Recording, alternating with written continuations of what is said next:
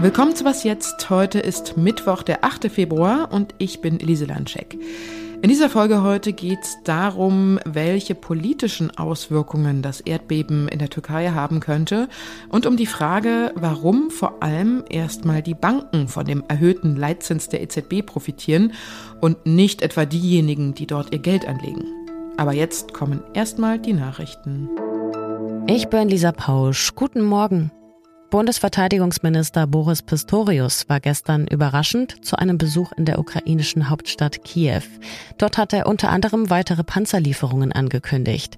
Zusätzlich zu den 14 moderneren Leopard 2 Panzern, die bis Ende März in der Ukraine ankommen sollen, will die Bundesregierung nun gemeinsam mit Dänemark und den Niederlanden auch ältere Kampfpanzer des Typs Leopard 1 liefern. Insgesamt bis zu 178, die ersten 20 könnten noch im Sommer ankommen. Wie schnell tatsächlich geliefert werden kann, hängt nun davon ab, in welchem Zustand sie sich befinden. Die Bundeswehr hat ihre letzten Leopard 1 Panzer vor 20 Jahren ausgemustert. Militärexpertinnen rechnen damit, dass Russland noch in diesem Monat eine neue Großoffensive in der Ukraine beginnt. US-Präsident Joe Biden hat gestern Abend die traditionelle Rede zur Lage der Nation vor dem US-Kongress gehalten. Die Republikaner rief er dabei zur Zusammenarbeit auf. Die braucht seine Regierung nun noch mehr als sonst, um Gesetzesvorhaben durchzubringen. Seit Januar sind die Demokraten im Repräsentantenhaus ja in der Minderheit. Biden erklärte in seiner Rede auch, stärker auf heimische Industrien setzen zu wollen. Baumaterialien für Infrastrukturprojekte wie Straßen, Brücken oder Autobahnen etwa sollen, wenn dafür Gelder vom Staat fließen, auf jeden Fall aus den USA kommen. In diesem Jahr gilt die Rede auch als inoffizieller Startschuss für den Präsidentschaftswahlkampf für die Wahl im November 2024.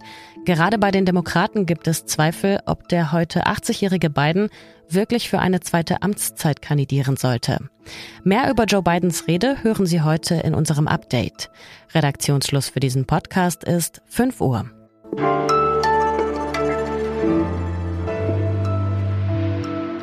Die schweren Erdstöße vom Montagmorgen in der Südosttürkei waren sogar im 500 Kilometer Luftlinie entfernten Ankara zu spüren und haben das Land auch im übertragenen Sinne erschüttert. Das Beben wird wohl auch politische Auswirkungen haben.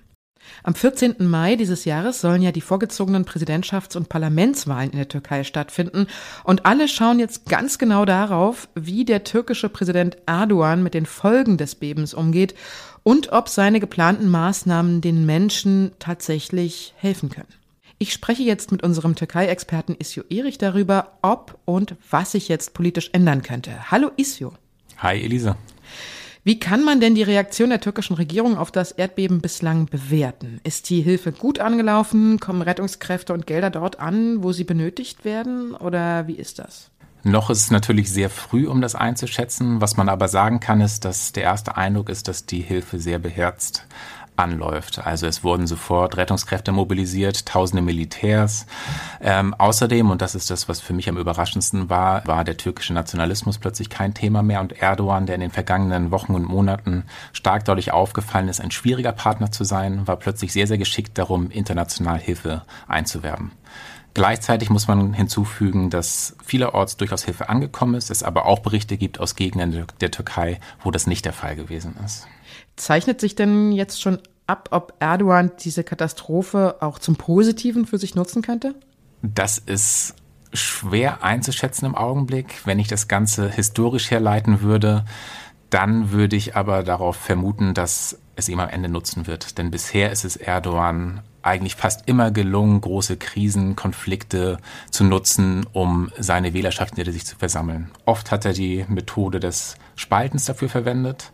Beispiele dafür sind die Gezi-Proteste, der versuchte Militärputsch, Terroranschläge durch die PKK. Und in all diesen Fällen ist es ihm oft gelungen, Mehrheiten hinter sich zu versammeln. Und es spricht eigentlich wenig dafür, dass es ihm jetzt bei einer Naturkatastrophe, von der so viele Menschen betroffen sind, nicht auch gelingen sollte. Welche Auswirkungen könnte jetzt das Beben auf den Wahltermin haben? Die Wahl, die wurde ja schon mal vorgezogen, ne? Die Wahlen wurden auf den 14. Mai vorgezogen und es stellt sich die Frage, ob es überhaupt möglich ist, unter den Bedingungen jetzt einen Urngang in so kurzer Frist umzusetzen. Also ist die Infrastruktur dafür bereit, überall tatsächlich zu wählen. Es könnte durchaus sein, dass die Wahl nach hinten geschoben wird, vielleicht sogar über den ursprünglich letztmöglichen Wahltermin Mitte Juni hinaus. Der Präsident hat ja gerade den Notstand ausgerufen für mehrere betroffene Regionen und dieser Notstand ermöglicht es, dass der Präsident und das Kabinett am Parlament vorbei Gesetze erlassen und äh, Rechte von Bürgern auch einschränken. Vor dem Hintergrund, dass bekannt ist, dass Erdogan vor allem Pragmatiker ist, liegt auf jeden Fall nahe, dass er den Wahltermin so legen wird, dass er ihm und seinem Machterhalt auf jeden Fall nützen wird. Ich danke dir, Issue, für deine Einschätzung. Sehr gerne.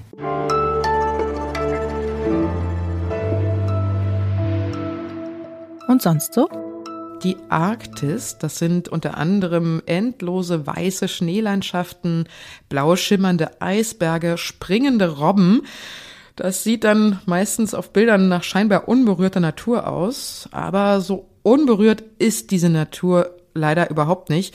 So wie fast überall auf der Welt lässt sich hier nämlich Plastikmüll finden. Eine Forschergruppe des Alfred Wegener Instituts hat jetzt herausgefunden, woher dieser Müll stammt, der da über die Luft oder über Ozeanströmungen bis in die Arktis kommt. Für die Studie hatten Touristinnen und Touristen bei Landgängen an 14 abgelegenen arktischen Stränden Abfall gesammelt und von 2016 bis 2021 kamen da ganze 23.000 Teile zusammen. Und nicht bei allen, aber doch bei einem großen Prozentsatz der Teile konnten die Forschenden die Herkunft dieses Mülls bestimmen. Mehrheitlich stammten die Teile aus Anrainerstaaten der Arktis wie Russland mit 32 Prozent und Norwegen mit 16 Prozent.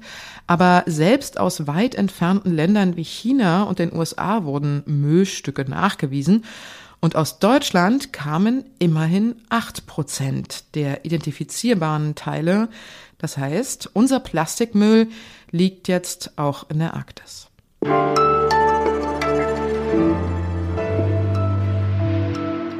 Es klingt erstmal wie eine gute Nachricht für alle Sparerinnen und Sparer. Die Europäische Zentralbank hat den Leitzins erneut erhöht. Bei drei Prozent liegt er jetzt. Wenn man genauer hinschaut, ist das aber zuallererst mal eine gute Nachricht für die Banken. Viele streichen nämlich selbst die Gewinne ein und geben sie nicht unbedingt an ihre Kundinnen und Kunden weiter. Leon Behrendt aus der Zeit Online Wirtschaftsredaktion hat früher mal eine Lehre als Banker gemacht und für uns rumtelefoniert, was Verbraucherschützer, Juristen und Banken dazu sagen. Hallo Leon. Hi Elise. Ich muss zugeben, ich finde Wirtschaftsthemen immer ziemlich kompliziert. Vielleicht kannst du noch mal kurz erklären, was bekommen denn die Banken, wenn jetzt der Leitzins von der EZB erhöht wird? Also diesen Leitzins, den, den kennen wir alle, der ist bekannt, der liegt gerade bei drei Prozent. Und was die Banken bekommen, das sind aktuell 2,5 Prozent. Und für was bekommen sie diese 2,5 Prozent? Das sind die Gelder, die die Sparer und Bankkunden der Bank geben auf dem Girokonto, auf dem Tagesgeldkonto. Und dieses Geld gibt die Bank dann an die EZB und dafür bekommt sie 2,5 Prozent über Nacht, also quasi im Schlaf. Mhm. Wie ist das aus Sicht des Verbraucherschutzes? Haben die Kundinnen und Kunden einer Bank nicht ein Recht darauf, dass die Zinsen auf sie umgelegt werden? Die Verbraucherschützer, mit denen ich gesprochen habe, waren sich einig. Äh, es ist nicht okay, dass die Banken die Zinsen, die sie von der EZB bekommen, nicht an die Kunden weitergeben. Zwei Aspekte sind besonders unfair aus äh, Verbraucherschutzsicht. Das ist einmal, dass die Banken die Kreditzinsen erhöhen, die Sparzinsen aber nicht.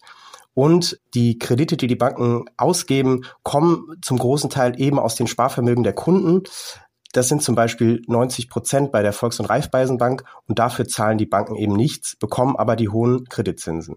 Du hast ja auch Gegenstimmen eingeholt. Was sagen denn die Banken dazu? Also die Banken sind sehr unwillig, sich dazu äußern. Man, da kriegt man so Halbaussagen. Äh, und was sie aber sagen, ist, dass jetzt in der Niedrigzinsphase sie ganz wenig Geld eingenommen haben mit Krediten, weil da die Zinsen eben so, so gering waren. Und diesen, ja, Gewinn, den sie damals nicht gemacht haben, wollen sie sich jetzt wieder so ein bisschen zurückholen. Und das machen sie eben damit, wenn sie die Zinsen jetzt nicht an die Kunden weitergeben von der EZB. Das heißt also, die Zinsen bleiben so lange niedrig, wie die Banken es wollen, oder wie? So kann man sagen, ja. Also rechtlich ist es so, dass man die Banken nicht zwingen kann, die Zinsen zu erhöhen. Äh, Banken sind privatwirtschaftliche Unternehmen und am Ende wollen die auch einfach nur Profit machen. Geschenkt wird den Kunden da nichts. Aber es ist so, dass natürlich auch ein Wettbewerb besteht äh, zwischen den Banken wenn jetzt zum Beispiel Bank A die Zinsen erhöht, muss Bank B irgendwann auch die Zinsen erhöhen, weil sonst wechseln die Kunden zu der Bank mit den höheren Zinsen. Und äh, die Neobroker und die äh, Direktbanken haben es jetzt vorgemacht. Und über kurz oder lang müssen auch die Filialbanken äh, die Zinsen jetzt angleichen. Ich danke dir, Leon. Sehr gerne.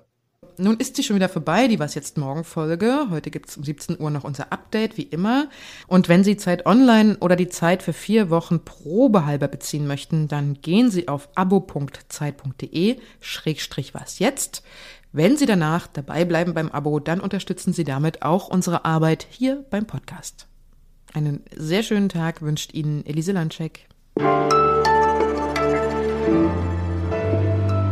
Wie bist du denn von der Bankerlehre jetzt zum Wirtschaftsjournalismus gekommen? Es war tatsächlich so, dass die Bankwelt am Ende nicht meine Welt war. Es war mir zu aufgesetzt oft und dann habe ich nochmal studiert und bin dann zum Schreiben und am Ende zum Journalismus gekommen.